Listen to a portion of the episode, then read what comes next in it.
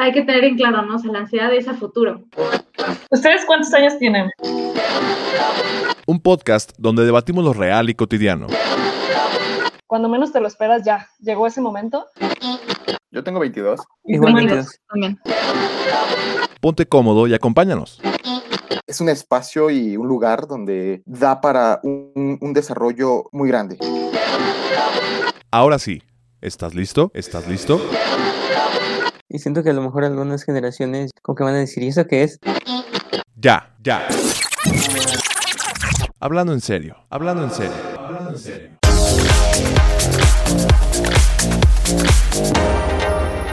Hola, hola, ¿qué tal? Bienvenidos todos a un episodio más de Ya Hablando en Serio, un podcast donde debatimos lo real y cotidiano. Eh, somos cuatro colegas de la psicología platicando acerca de, bueno, de temas diversos que nos parecen interesantes.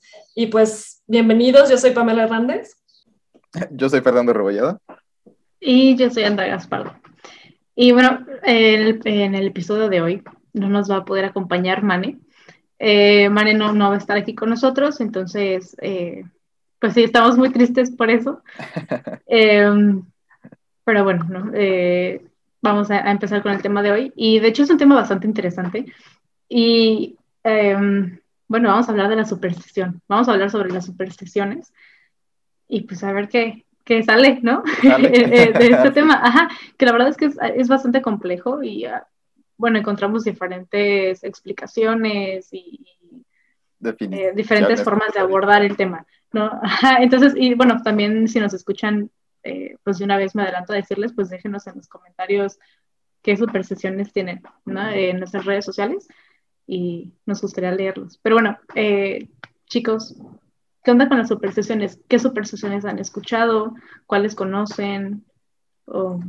Okay. Yo creo que podríamos empezar un poco por qué entendemos por superstición, ah, okay. porque justamente, y, claro. y, que bueno, que sepan los que nos escuchan, que es un tema que nos ha dado un poco de lata, porque este, lo, nos hemos visto así como que en embrollo de, híjole, es que, que, que, o sea, es un tema como tan, tan amplio, este, entonces sí, nosotros nos planteábamos en un principio justo la pregunta de, bueno, ¿qué entendemos por superstición? Porque justamente eh, retomábamos el ejemplo, no sé, de las religiones. O sea, hay diversas religiones donde a lo mejor alguien que es totalmente ajeno a, a cierta creencia o, y, y todo lo que implica una religión con sus prácticas, puede tomar eso como supersticioso, ¿no? Y decíamos, bueno, eso tal vez no sea superstición. O sea, una superstición tal vez no encaja en todo un sistema tan complejo de creencias como lo es una religión, ¿no? Entonces, este, yo creo que justamente podemos empezar por qué entendemos por superstición y si es que existen ya, no sé, alguna definición, este,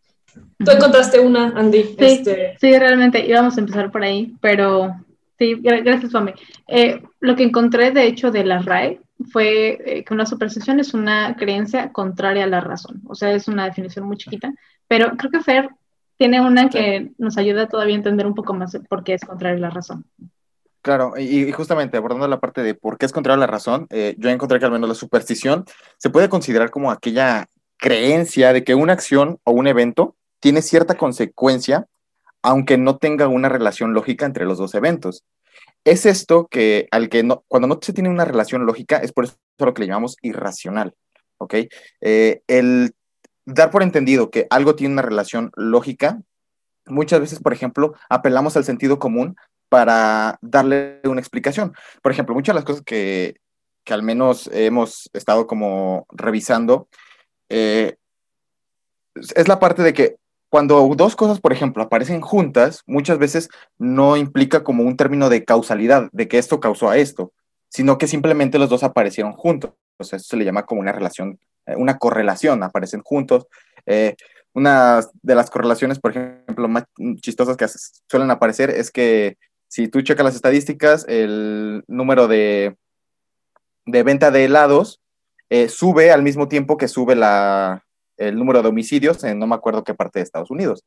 Entonces, eh, tú ves que estas dos cosas se comportan de forma muy similar, las dos suben al mismo tiempo y bajan al mismo tiempo con una precisión bien rara, pero no implica que esto tenga una relación eh, causal. Simplemente aparece. Puede haber alguna explicación, quizá, pero se tienen que revisar muchísimas variables, ¿no? Y bueno, eso es lo que podríamos como entender a partir de lo que acabo de decir en un principio, ¿no? La creencia de que una acción o un evento tiene cierta consecuencia, aunque no hay una relación lógica.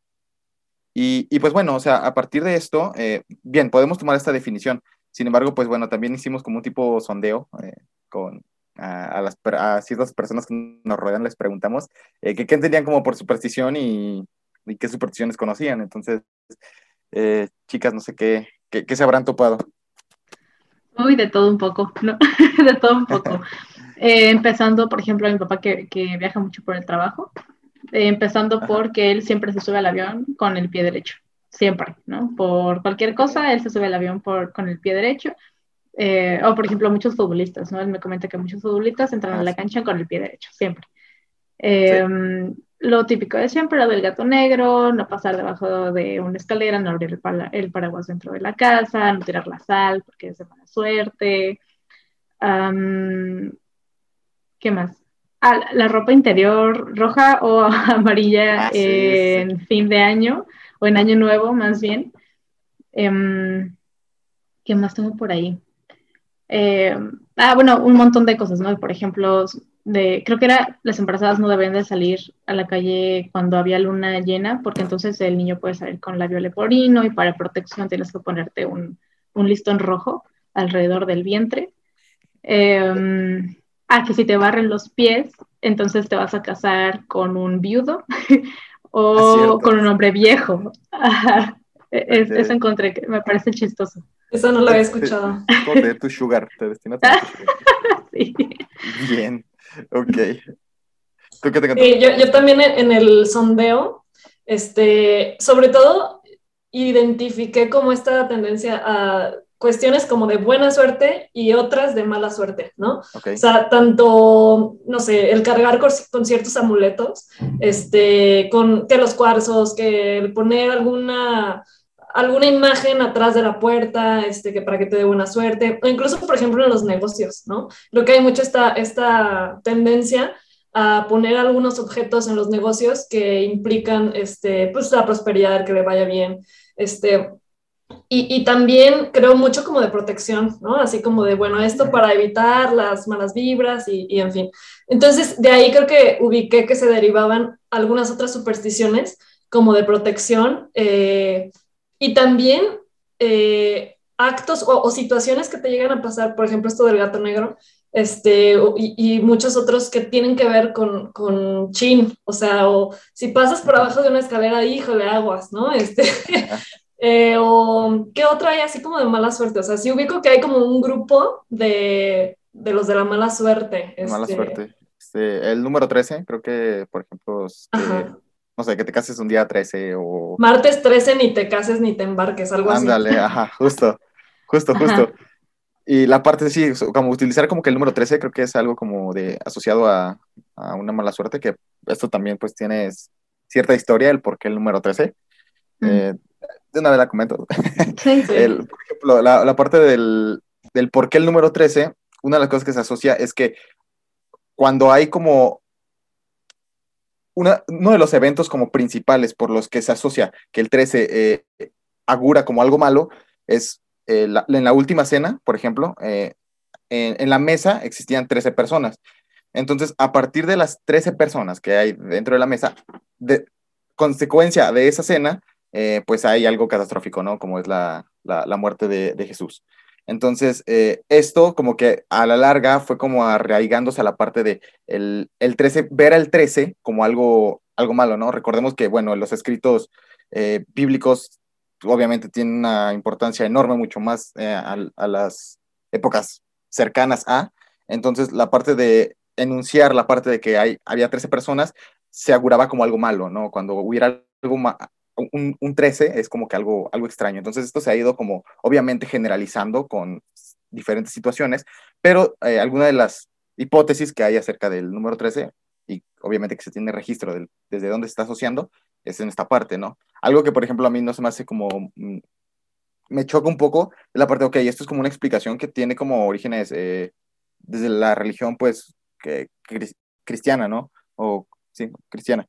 Eh, pero sin embargo en Oriente, que tengo entendido, la relación no es la, eh, la religión no es la más dominante. El 13 también es como visto así, de hecho que, por ejemplo, no, no registran el piso número 13 de los edificios. O sea, por ejemplo... Había escuchado eso, fíjate. O sea, que, que sí, los pisos 13 no existen. Ajá, exacto, sí que se, se, omiten. Sí, qué interesante. No, no sabía esa, esa cuestión como histórica. Y que seguro varias de las supersticiones tienen, tienen alguna historia, ¿no? Este, sí. Sí, o sea, es, es muy interesante ver como el origen. Sí, por ejemplo, eh, también cuando hice mi, mi, sondeo, igual, me empiezan a comentar la parte de eh, pasar por debajo de las escaleras, de toca, toca madera, del gato negro, eh, del espejo. Uno, uno, por ejemplo, de los que investigué, me, me, como que me gustó la explicación que tenía, es la de toca madera, que cada vez que cuando te dicen algo es como, ay, no, espera, toco, toco madera, ¿no? Para que no me pase eso. al parecer como que en, en un periodo, no recuerdo ahorita cuál era, ni creo que no lo noté, es que los árboles tenían eh, como un cierto espíritu para pedir protección, justamente, que lo que mencionabas, Pame. O sea, se pedía protección a partir del espíritu que emanaba de los árboles. Eh, entonces, el tocar madera se asocia a la parte de pues. Sí, o sea, y que finalmente tiene que ver con, con, que en un principio era el árbol, eh, era concebido como, como algo sagrado, ¿no? O sea, algo sí. que, que que proveía este justamente Ajá. sí que, que proveía lo, lo, bueno no este sí sí de hecho ah creo que donde lo leí creo que esto tiene como orígenes incluso o sea que este comportamiento se podía ver en el paleolítico o sea literalmente cuando nuestros eh, los árboles eran casi nuestros hogares ¿ok? entonces o entonces eh, la parte de sí asociar como el árbol con este sentido de protección pues justo justo pues sí o sea tiene un papel justo no eh, también la parte del gato negro, pues bueno, la parte de que eh, más o menos creo que fue por edad media o poquito, un poquito más adelante, donde empieza la parte de la brujería. Al gato negro se le asocia como con prácticas de brujería. De hecho, que algunas brujas se convertían como en gatos negros. Entonces, la parte de que te pase uno por enfrente, pues ya estamos hablando de que hay, puede haber eh, un suceso como, como malintencionado. Claro, más que casi nada. fatal, ¿no? Ajá, casi fatal. Si es como de, ves un gato uh -huh. negro y dices, ya, la miría. Es una bruja. se va a sí. Claro. Eh, ah, también eh, la del espejo. Eh, también una que me mencionaron bastante en el sondeo es la de que rompes un espejo y mala suerte por siete años, ¿no? ¿Y por qué? Eh, bueno, esto creo que es, es, a partir de la cultura romana. Eh, se veía como que los espejos eran como un reflejo del alma hacia el otro lado. Entonces, si tú lo rompías, pues bueno, rompías la parte de cierta como parte de tu identidad, cierto de tu destino, cierto de eh, varias cosas que correspondían a ti, pero la parte de que era, era por siete años porque los romanos creían que cada siete años, digamos que el cuerpo y el alma se renovaban. Entonces, eh, sí lo es chistoso porque son eh, varios de esos puntos como que sí los había escuchado, o sea, eso de cada siete años, yo sí lo, lo, había escuchado. O sea, sí había escuchado de que no, cada siete años tu cuerpo como que renueva, se renueva. Este. Incluso hay un poco en torno a las relaciones, no sé si ustedes han escuchado, de que cada siete años las parejas así como que sufren alguna, alguna modificación, ¿no? Por ahí había escuchado un poco esa noción. Este, y es chistoso como que parecieran puntos aislados, pues todos coinciden con, como con un origen, ¿no?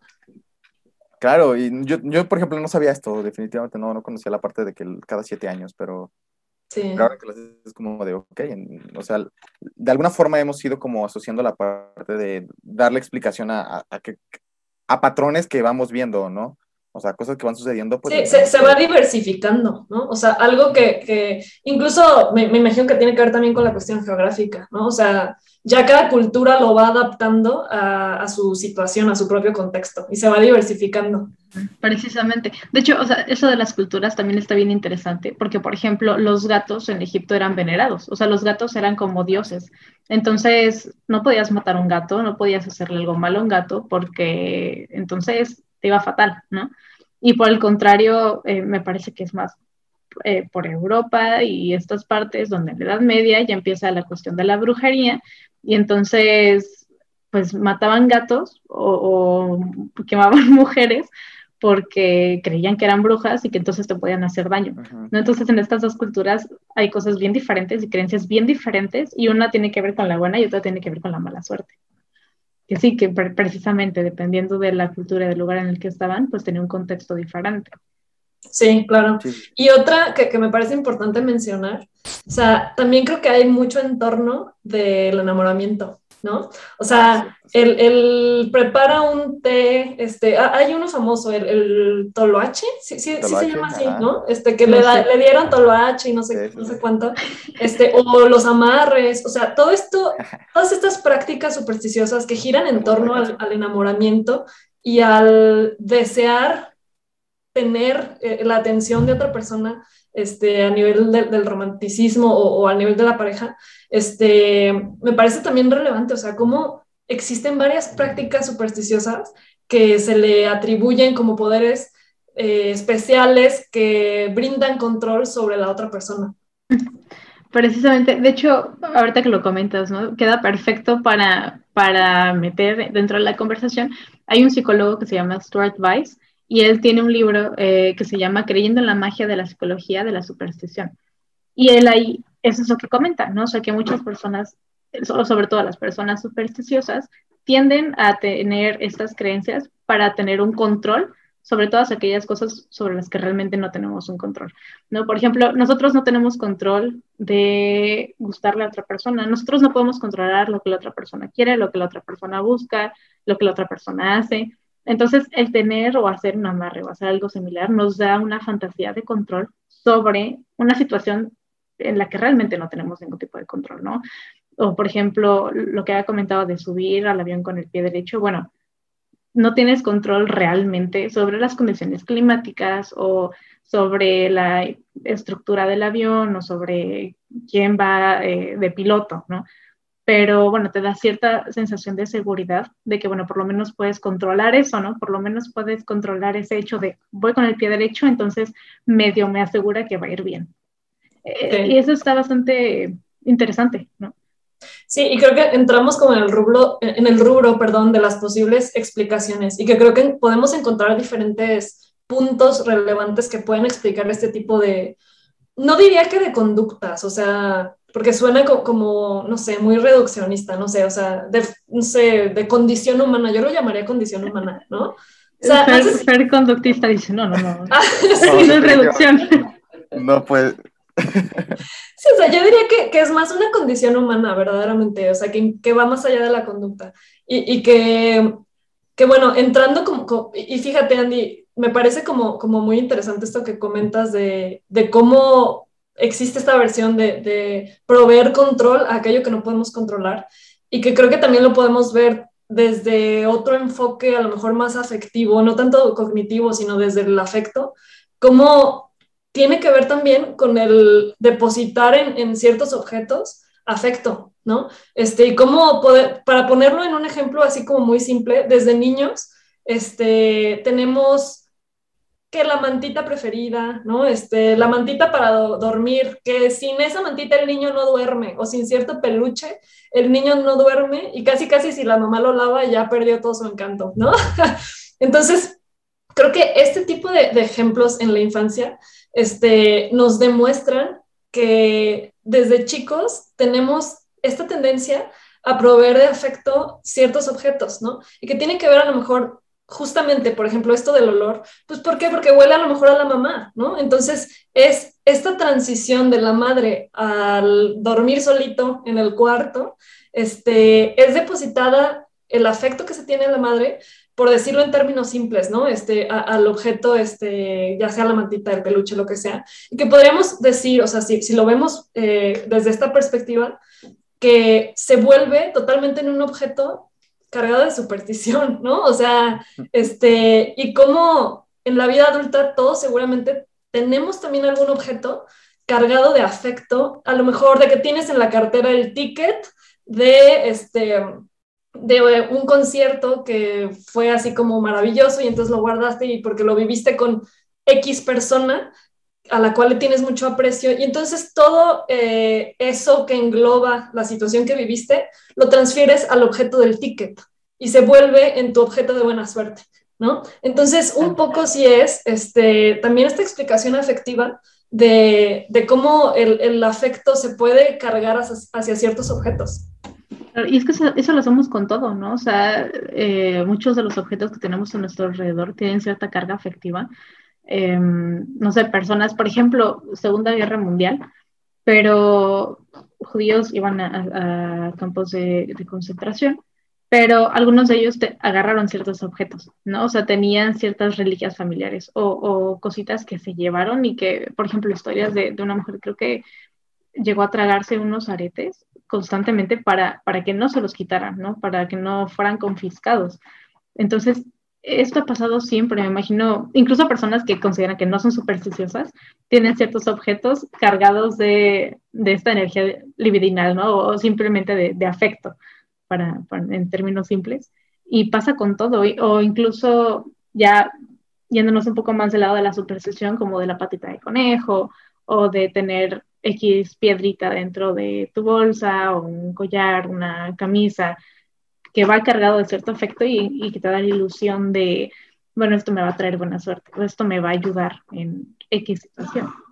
Sí, o esto me va a acompañar, ¿no? O, o insisto yo en la, en la, cuestión también romántica, este, oigan, ¿quién, quién no? Eh, vivió o le tocó de un amigo de que ah, es que le regalaron el peluche con el perfume, ¿no? O sea, de alguna forma es transferir a ese objeto, cargarlo de significado, ¿no? Y de afecto. Entonces sí, o sea, creo que, creo que no podemos decir que, que hay alguien que se zafe de esto. No, definitivamente no. Creo que, eh, bueno, ahora desde, ahora sí el punto eh, tanto quizá un poquito conductista y también eh, cognitivo, eh, la parte de cómo se nace, cómo nace una, una superstición, pues bueno, eh, por ejemplo, la parte de la superstición, eh, si lo abordamos como un tipo de comportamiento, o sea, algo que las personas hacemos, eh, por ejemplo, el pensar es hacer algo, el sentir es hacer algo, eso también se considera desde, desde la filosofía conductista, eso se considera también conductas, comportamiento. Entonces, eh, esto lo, lo, aclaro para que la parte de que si hablo de comportamiento, no hablo solamente del comportamiento observable, ¿ok? No solamente de lo que hacemos. Entonces, eh, por ejemplo, el asociar el perfume con el peluche, pues bueno, ese perfume si fue olido con la persona A, eh, bueno, hay asociaciones, esto ya hablamos de eh, un tipo de aprendizaje clásico, operante, operante clásico, y bueno, esto tiene así como ciertas explicaciones también como desde el lado conductista, pero, por ejemplo, eh, metiéndonos a la, super, a la superstición, uno de los eh, principales experimentos que se hizo para saber cómo se adquiere una, un comportamiento supersticioso, lo hace, eh, por ejemplo, Skinner en, más o menos en 1948. Mete unas palomas a una jaula y pone en el centro una, un dispensador de comida, ¿ok? Que tiene como un tipo cronómetro. El dispensador va a dar comida cada cierto tiempo, independientemente de lo que hagan las palomas, lo va a dar cada cierto tiempo. Entonces, las palomas están haciendo sus cosas de palomas, una se está rascando así como la cabeza en el barrote, las otras están dando vueltas, o sea, haciendo cosas de paloma. Y cuando la comida da, comen y cada vez que se va repitiendo el experimento, se va viendo que las palomas comienzan a hacer cosas que estaban asociadas a cada vez que se les suministra el, alimento. Entonces, hacía más probable que la paloma que se estaba rascando la cabeza con el barrote eh, lo siguiera haciendo para recibir el alimento. Entonces, esto es uno de los experimentos como que llama la atención del, ok, se puede adquirir como justamente la parte de asociar un evento independientemente, eh, un evento con otro independientemente de, si hay una causalidad lógica. O sea, las palomas mm, aquí no nos, el conductismo no se mete tanto con por qué lo, por qué pasa, sino simplemente decimos pasa. ¿ok? Esto sucede. Entonces, eh, se lleva, por ejemplo, a la parte de humanos, también se hace con humanos. A, los, a las personas se les mete un cuarto, simplemente se les dice, no tienen que hacer nada, solamente ustedes tienen que ir sumando puntos. En el cuarto, cada persona tenía como su marcador con, con puntaje, ¿ok? Los puntos se les iban asignando por cierto tiempo. No importaba qué hicieran, pero las personas de a poquito comenzaban a hacer cosas para, para sumar los puntos. Una persona que había palancas en el cuarto, una persona empieza a mover las palancas y ve que se le asigna un punto. Sigue con las palancas, mueve con las palancas. No podía parar con las palancas, o sea, seguía con las palancas. Había otra persona que empezó a saltar, una chica empezó a saltar de la mesa que estaba, o sea, se subía a la mesa, se bajaba de la mesa, se subía a la mesa, se bajaba de la mesa, cuando desde un principio se les dijo, no haga nada, ¿ok? No haga nada, pero sin embargo, las, ya empezaba a una sesión de que, ok, esto que estoy haciendo probablemente es lo que me está dando los puntos, aunque no lo sepa, ¿ok? Se, se hace una creencia, se hace la creencia. Que lo podemos traspolar a la cuestión de la buena suerte, ¿no? O sea, que creo que eh, inevitablemente uno va a tender a, asociar aquello bueno que sí te pasó en el día, a, atribuirle la responsabilidad a lo mejor al amuleto o al objeto, ¿no? Este, Sí, es decir, tratamos de buscar aquello para, pues sí, como, como para encontrar una, una causa este, y atribuirle, pues sí, una, un significado y, y, justo que tenemos una tendencia a asociar. No, y, y, justo como ustedes lo van comentando, o sea, la parte del control, de querer controlar lo que, eh, lo que está fuera de, o sea, aunque las cosas estén fuera de, o sea, hay, hay un tipo, una tendencia a controlar las cosas. Y, y, por ejemplo, la otra parte de las explicaciones que al menos eh, me encuentro aparte interesantes desde la perspectiva cognitiva, es que los seres humanos tenemos la tendencia de generar explicación, de generar asociaciones donde no las hay. ¿Por qué? Porque nos ha servido. Durante toda nuestra, la evolución de nuestra especie, nos ha servido. Nos ha servido como pensar rápido en las cosas, crear asociaciones rápidos para, para que haya consecuencias que ayudan a nuestra supervivencia, ¿no? Em, por ejemplo, la parte de que se crea la superstición de que quizás tú has, llevaste una, no pescas nada, estás, tratas de pescar algo, no pescas nada, pero el día que te llevaste un sombrero pescaste, notaste algo diferente. Y sabes que de repente sí, ¿no? Que empieza a ver como que empiezas a, utilizar tu, tu, sombrero y aunque ya no pesques nada, tú sigues creyendo que el sombrero en algún momento te va a ayudar. O sea, tan simple como, bueno, antes, cuando las teles tenían em, como antenas, tú te parabas y empezaba de repente a fallar y tú te movías de cierta forma y entonces ya la tele se veía bien y tú, no voy a mover de posición porque entonces ya no se va a ver, ¿no? Y de repente otra vez fallaba y tú, ay, ¿qué? O sea, ¿por qué? ¿Por qué así me quedé quieto? Entonces vuelves a moverle algo y tocas tantito y ya agarro señal, ¿no? Otra vez y te quedas quieto tan simple como eso, ¿no? O sea, que, realmente, pues no, ¿no? pero... pero... justamente, esa es lo que iban comentando, la parte de, eh, la, o sea, podemos crear como supersticiones eh, de forma personal, ¿no? O sea, supersticiones que incluso no sea la del gato, ¿no? Podemos crear nuestras propias supersticiones, la, la parte de que nosotros sí, claro. irlas creando, porque es, es, parte del ser humano, el, eh, desde la parte cognitiva, la, la, bueno, digamos que Daniel, eh, no, Daniel Goleman, no, es este Kahneman, eh, estudia lo que son los sesgos cognitivos. Él, aborda como, dice que nosotros procesamos la información como de dos tipos, la forma, sistema 1 con el sistema 1 y con el sistema 2. El sistema 1, lo estoy simplificando, ¿eh? la parte del sistema 1 y sistema 2, pero el sistema 1, hace cuenta que nosotros cuando pensamos con el sistema 1 o hacemos las cosas con el sistema 1, digamos que pensamos de forma rápida, intuitiva, automática. Son, por ejemplo, la parte de identificar manchas en la ropa de Andy. O sea, eh, o identificar que tienen los ojos verdes después de mucho tiempo. Son cosas que, eh, que, vas que puedes ir haciendo como automáticamente. Es, generalmente ahí como nacen los juicios a lo desconocido. ¿Ok? Pero son juicios rápidos. ¿Por qué? Porque esa forma de pensar nos ha traído cosas positivas. El sistema 2 es la parte de, es más lenta, más deliberada, más rigurosa, más lógica y requiere más esfuerzo. Y es por eso que quizás no la hacemos tanto, porque requiere más esfuerzo. Realizar operaciones matemáticas, eh, hacer un análisis de algo, eh, crear una reflexión moral, eso, eso implica aún más esfuerzo y no hace tan, tan rápido. Entonces lo que dice este psicólogo es la parte de que nosotros actuamos mucho con la parte del sistema rápido, pero este sistema rápido está plagado de esos sesgos cognitivos, formas de pensar muy rápida, eh, que nos hace como atribuir esta parte de asociaciones incluso donde no las hay. Esa es como la parte como cognitiva, eh, como la explicación cognitiva que se le podría dar también. La parte de los sesgos cognitivos, que somos vulnerables. Nosotros tenemos estos sesgos porque nos han funcionado y no nos vamos a deshacer de ellos. Lo más que podemos hacer es enterarnos qué sesgos tenemos. O sea, por ejemplo, todos tenemos el sesgo de confirmación, o sea, nos puede afectar de cierta medida. La parte de si yo tengo una idea, tengo la idea de que el conductismo es la explicación a todo, este, leo sobre el conductismo y digo, sí, a fuerzas, o sea, esto eh, me explica todo. Ignoro completamente las otras explicaciones, ¿ok? Y para mí todo va como encausada a lo que, a lo que esté pensando. Eh, aquí está actuando mi sesgo de confirmación. Y es algo que nos afecta.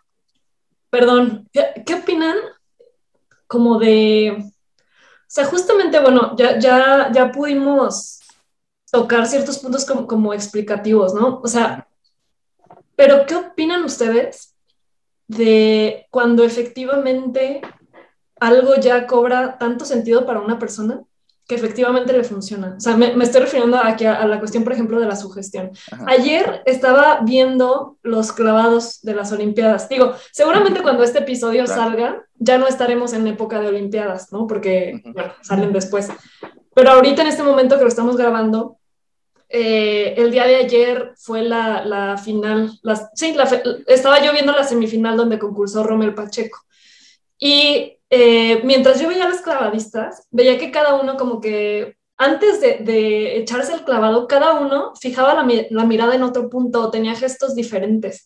Y un poco mi, mi, pensamiento se fue a, ¿qué estarán pensando? ¿no? O sea, siendo un competidor donde esperaste tanto tiempo y te preparaste tanto para ese momento, seguramente deben tener ya alguna técnica o alguna rutina para ellos prepararse mentalmente y que puedan eh, llevar a cabo su, ejecución, ¿no? Y creo que, no sé, este, tal vez ahí mi parte supersticiosa, ¿no? Este, pero yo, yo dije, bueno, a lo mejor si, si yo fuera clavadista, miraría algún punto en específico y pensaría en algo que, que seguramente yo le atribuyo al éxito y entonces eh, que efectivamente suceda, ¿no? ¿no? sé si me estoy dando a entender. Este, a lo mejor, no sé, que el traje de baño que portes el, el bueno, ¿no? El, el, que, el que te haga ganar. Este, y que efectivamente, a lo mejor si ese día se rompió ese traje de baño, este, que efectivamente te vaya mal.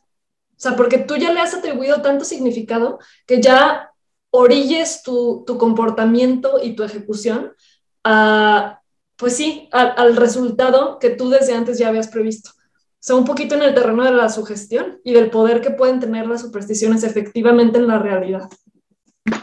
Claro, es que, es que ese tema de la, de la sugestión está bien interesante, ¿no? Porque hay cosas que, que puede que no tengan una explicación lógica y aún así te funcionen, precisamente por lo que estás diciendo, porque, bueno, tiene, hay tanta carga afectiva en algo o te sugestionas tanto con algo que entonces va, por algún motivo va a funcionar de la manera en la que tú esperas o al contrario, ¿no? O sea, si no portas la camisa de la suerte ese día, resulta que se te fue mal, ¿no? Y resulta que te fue mal en muchas cosas, se te cayó el café en la mañana y después te tropezaste, te caíste y después de eso se le ponchó una llanta al carro, o sea, cosas que, que puede que no estén relacionadas, pero que empezamos a relacionar y entonces nos sugestionamos tanto incluso que nosotros mismos cometemos errores casi casi como para propiciar que nos vaya mal, ¿no? O sea, o, al contrario, para propiciar que nos vaya bien, o sea, nos, nos eh, metemos tanto la idea de estos son mis tenis de la suerte y como ya me los puse, me va a ir súper bien y resulta que metes cinco goles y ganas el partido.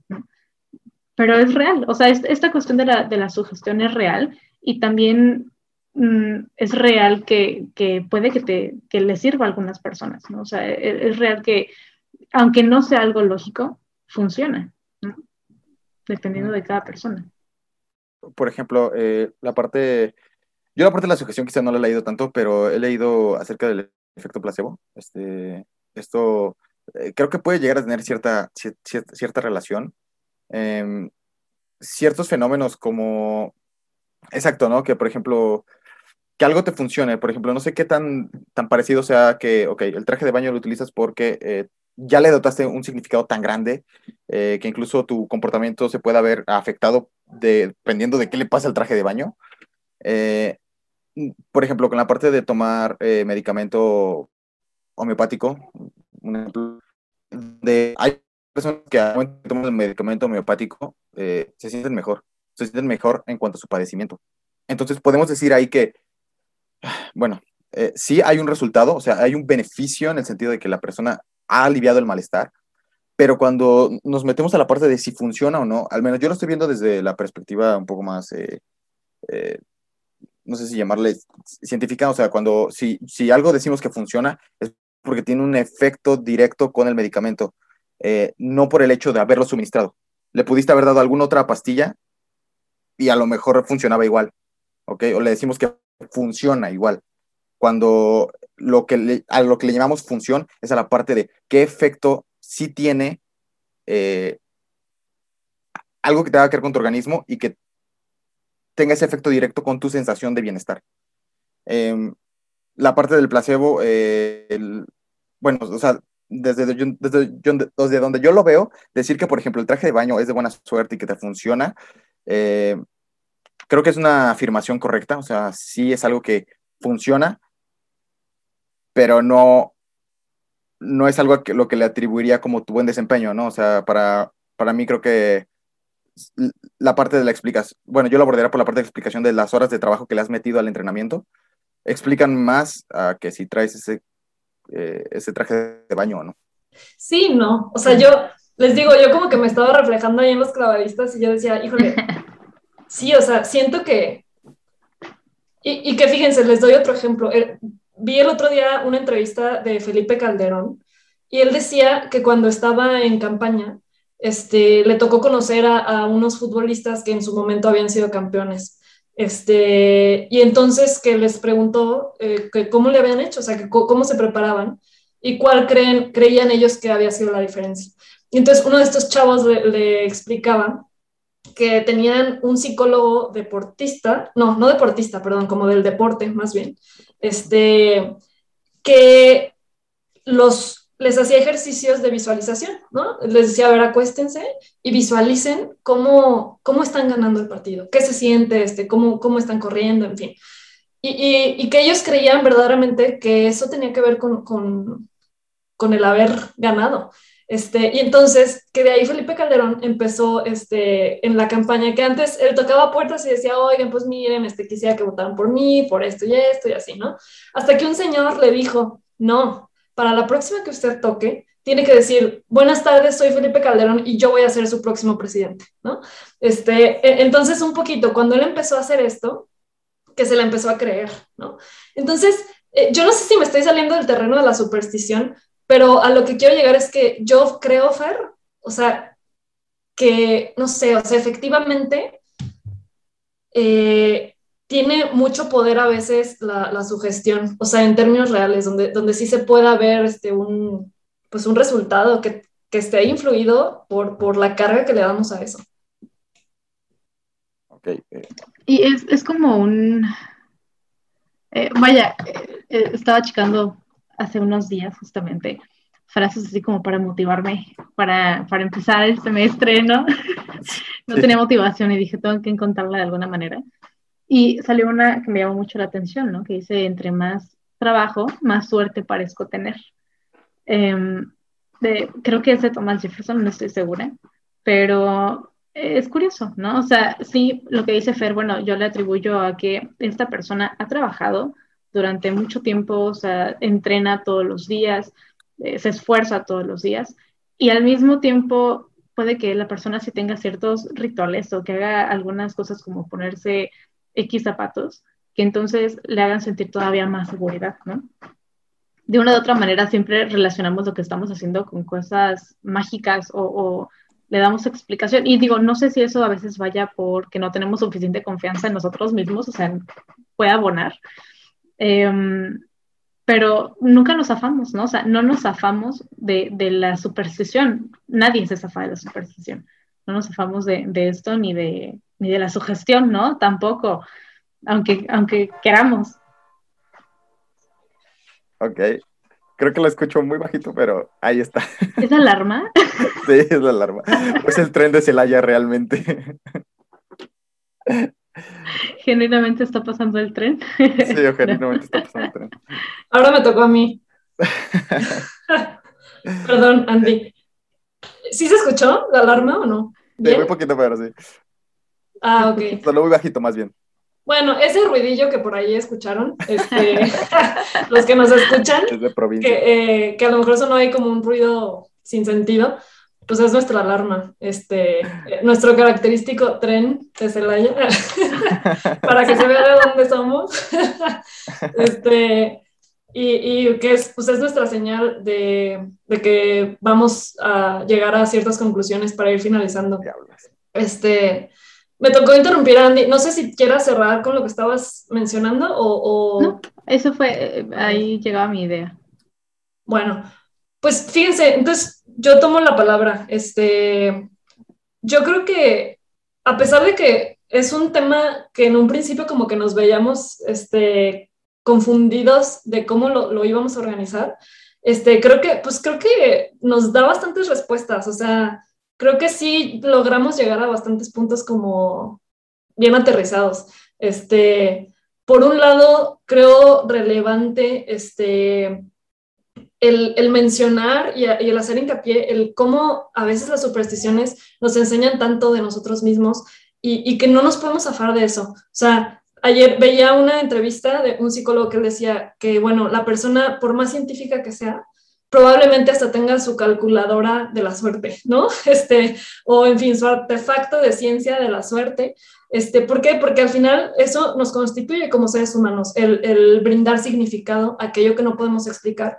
Y en general somos eh, seres de, significado, de brindar, este, sí, simplemente, o sea, a nivel cultural tenemos tantas cosas cargadas de emoción y de significado que, que no nos podemos zafar de eso. Y sería, creo yo, como un error, porque fíjense que también vi la postura de otro psicólogo con el cual no concuerdo para nada. O sea, él decía como que no, adiós a supersticiones, estás casi casi en un error si eres una persona supersticiosa, cuidado, porque es un pensamiento muy mágico. Cuando claro que no, o sea, yo creo que, que ni muy, muy, ni tan, tan, o sea, cada quien en, diferentes medidas eh, tenemos, este, atribuimos significados diferentes eh, a, aquello que nos pasa, eh, sin embargo, yo sí puedo concluir que esto nos habla muchísimo tanto de nuestra historia eh, como de simplemente de nuestra historia personal, así como, como en general, ¿no? Como estos ejemplos que ustedes daban de, de dónde viene el número 3, en fin. Este, y creo que eso pues, pues nos enriquece y al final de cuentas este, no somos nadie para decir si algo es correcto o no en el sentido de la superstición, que bueno, en fin, o sea, a lo mejor si, si parece muy descabellado, este, mientras no le estés haciendo daño a nadie ni a ti mismo, creo que todo el mundo está en su derecho de, de tener las supersticiones que quiera tener, ¿no? Claro, de mi parte, ahorita que, que Pablo estaba platicando, me acordé de, de, Eric Fromm, y él comenta que somos los únicos animales que tenemos la desgracia de ser conscientes de nosotros mismos y de tener razón, de tener la razón, ¿no? Eh, de poder razonar y, pensar. Entonces, esto mismo nos, nos conduce a querer explicar todo, ¿no? Desde por qué somos como somos, cómo surgimos, de dónde venimos, hasta cuál es nuestro propósito, hasta asegurar nuestra propia supervivencia, ¿no? O sea, no es lo mismo un animal que se mueve por instinto, que claro que, que el instinto va, va ligado a la supervivencia, pero nosotros somos conscientes de eso y nos damos cuenta de qué cosas nos pueden hacer daño y nos damos cuenta de que nos podemos morir, ¿no? Y entonces tenemos que lidiar con nuestra propia existencia, tenemos que lidiar con lo desconocido también. Y, y la superstición creo que a final de cuentas nos va a ayudar a pasar por, por este proceso de ser humanos y de ser conscientes de nosotros mismos y nos va a ayudar a explicar algunas cositas que tal vez nunca podamos explicar, ¿no? Pero que nos han funcionado a lo largo del tiempo.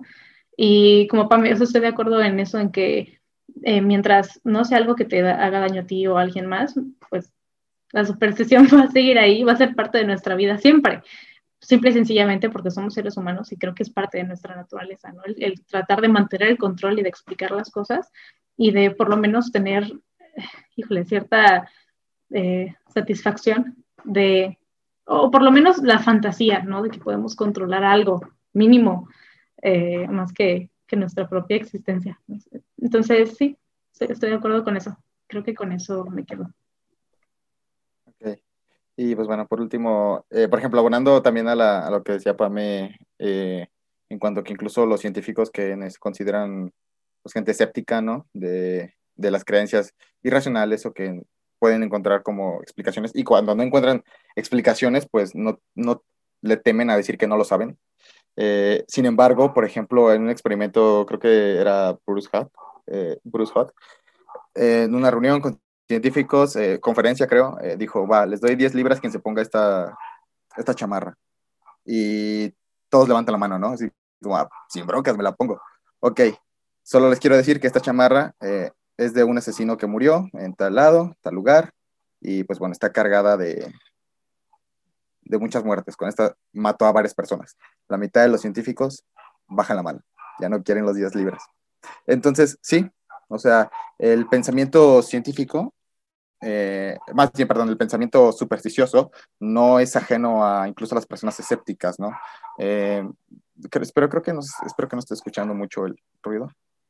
Te escucho un poco, pero... trataré de... Eh, oye, volviendo a lo mismo, pero es humano que, que por allá haya algún perrito. ah, claro, ah, los perritos. bueno, eh, espero que... Ay, es que se está haciendo más, más fuerte, espero que no haya tanto problema. no, no, estoy bien. Ok, eh, a lo que iba, la parte de la, del escepticismo, creo que es bueno manejarse con un escepticismo sano. Eh, la parte de la superstición, por ejemplo, yo estaría de acuerdo en que quizás hay que cuidarse de, algunas, eh, más que nada porque justamente somos vulnerables. Somos vulnerables a, crear este tipo de asociaciones. Todos podemos crear supersticiones, todos las, lo, hacemos, lo más probable es que todos lo hagamos, por la parte que ya mencionaba de los sesgos, somos vulnerables a ello. Eh, conocer nuestros sesgos o saber que somos vulnerables, justamente como yo, ya lo decía Andy, nos hace conscientes de, nos hace conscientes de que, de que, de que somos así y que esto, por ejemplo, nos da a veces el poder de modificar nuestra conducta de cierta forma que incluso, por ejemplo, eh, una de las cosas que se, mencionaba es que por cuando eres consciente de tus sesgos cognitivos, ya no te entran tan fáciles, por por ejemplo, los consejos simplistas que te dan algunos libros de autoayuda. Em, también la parte del escepticismo, eh, bueno, quiero mejor ponerlo en palabras de Carl Sagan, que en, este libro, El mundo y sus demonios, este es un libro que promueve el pensamiento crítico y es, es increíble, me, me, ha gustado muchísimo. Quiero citar el párrafo que dice, eh, y sin embargo, la principal deficiencia que veo en el movimiento escéptico está en su polarización. Nosotros contra ellos. La idea de que nosotros tenemos un monopolio sobre la verdad, que esos otros que creen que todas esas doctrinas estúpidas son imbéciles, que si eres sensato, nos escucharás, y si no, ya no hay quien te remedia. Eso es poco constructivo, no comunica ningún mensaje, condena a los escépticos a una condición permanente de minoría, mientras que a una aproximación compasiva que reconozca desde un principio las raíces humanas que de la superstición podría aceptar ser aceptada mucho más ampliamente. Eh, aquí Sagan habla un poquito acerca de la función que llega a tener quizá la superstición.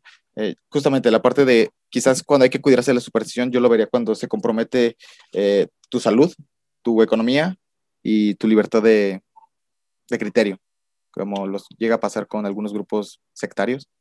que bueno, compromete la parte de, se, se rigen a veces con ideas bastante supersticiosas y justamente como usted lo menciona, mientras no te dañes tú y no, no dañes a nadie más, creo que está bien, o sea, todos somos supersticiosos y se vale. Entonces, pues bueno, yo con eso eh, me, iría.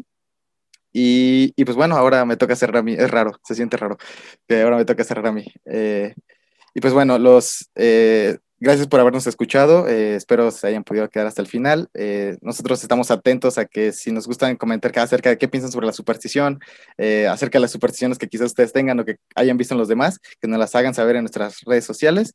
Y pues nada, les agradecemos mucho el tiempo compartido y de haber reflexionado con nosotros. Hasta luego, hasta el próximo episodio. Síguenos en Instagram en arroba ya hablando en serio y no pierdas la pista del contenido que tenemos para ti. Pero ya, hablando en serio, síguenos.